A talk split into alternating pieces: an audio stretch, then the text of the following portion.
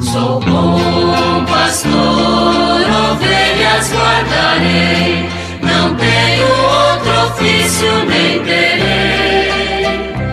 Quantas vidas eu tiver, eu lhes darei. Muito bom dia, meus amados filhos e filhas, ouvintes de nossa querida Rádio Olinda. Vamos dar continuidade à leitura e reflexão do texto base da campanha da fraternidade deste ano, cujo tema é Fraternidade e Educação, com o lema Fala com sabedoria, ensina com amor. Provérbios 31, 26. Estamos na segunda parte do texto, vendo o julgar, e vamos falar hoje sobre educação e fé. O mandamento de Jesus, e depois e fazei discípulos todos os povos, batizando-os em nome do Pai, do Filho e do Espírito Santo, ensinai-os a observar tudo o que vos mandei. Eis que estou convosco todos os dias até o fim dos tempos. Mateus 28, 19 e 20. Foi entendido por seus primeiros discípulos não como simplesmente falar dele, mas fazer da boa nova do reino uma realidade no mundo.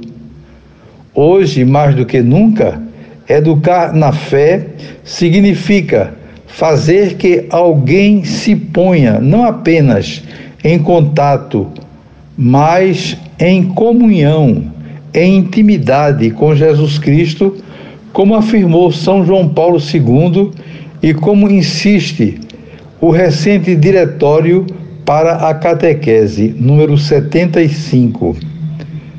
No início do cristianismo, a experiência da fé foi transmitida oralmente, de pai para filho, entre todos os que se convertiam e aceitavam Jesus Cristo. Posteriormente, pouco a pouco, foi colocada por escrito. A, o evangelista Lucas, já no início de seu evangelho, afirma que muitos já tentaram compor um relato coordenado dos fatos ocorridos entre nós, como nos transmitiram os que foram testemunhas oculares desde o princípio e se tornaram ministros da palavra. Assim, decidi também eu, caríssimo Teófilo, depois de ter cuidadosamente investigado tudo desde o começo, pô-lo por escrito para ti, em boa ordem, para que conheças a solidez dos ensinamentos que recebestes. Lucas 1, 1, 4. Percebe-se a importância de ter alguém para transmitir, seja oralmente, seja por escrito, a boa nova. Pessoas que, acreditando em tudo o que tinham visto e ouvido, anunciam e testemunham a outros com alegria e entusiasmo. Paulo também afirmara: De fato, eu recebi, aprendi do Senhor o que também vos transmiti Hoje, falar da fé e do seu processo de transmissão é, na verdade, um desafio complexo e uma missão árdua para todos os campos da ação evangelizadora da Igreja. Deparamos sempre com questionamentos. O que fazer para transmitir a mensagem evangélica às novas gerações? Como tornar a mensagem de Jesus atraente para o homem e a mulher de hoje? E ainda há a objeção, segundo alguns, de que não se pode falar em transmissão da fé, pois se é escolha pessoal e livre de adesão e livre de adesão ao Senhor, ninguém poderia transmitir suas escolhas para outros. Porém, é graças ao anúncio querigmático, a transmissão do conhecimento e ensinamentos que o ser humano vai aprimorando sua capacidade de escolher. E isso se dá também no que diz respeito à sua relação com Deus. A igreja que está no mundo para evangelizar e evangeliza pelo que é, diz e faz, sempre procurou meios que permitissem o cumprimento de sua missão.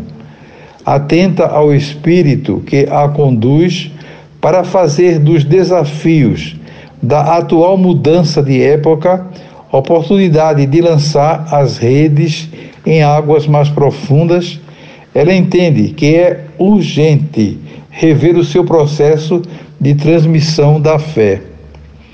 Evangelizar é tornar o reino de Deus presente no mundo.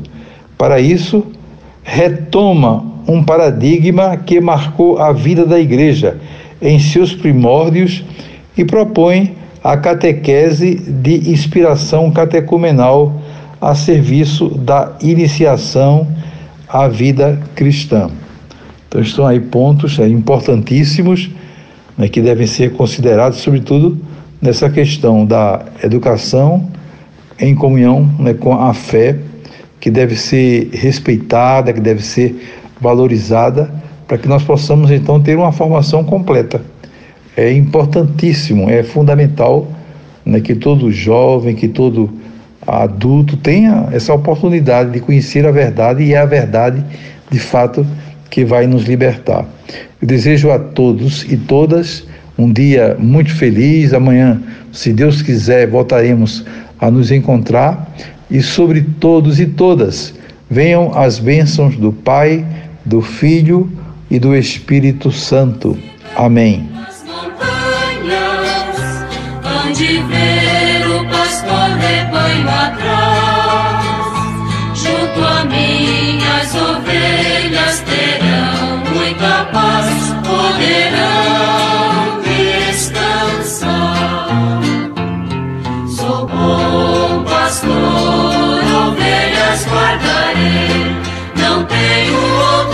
Ofício nem terei. Quantas vidas eu tive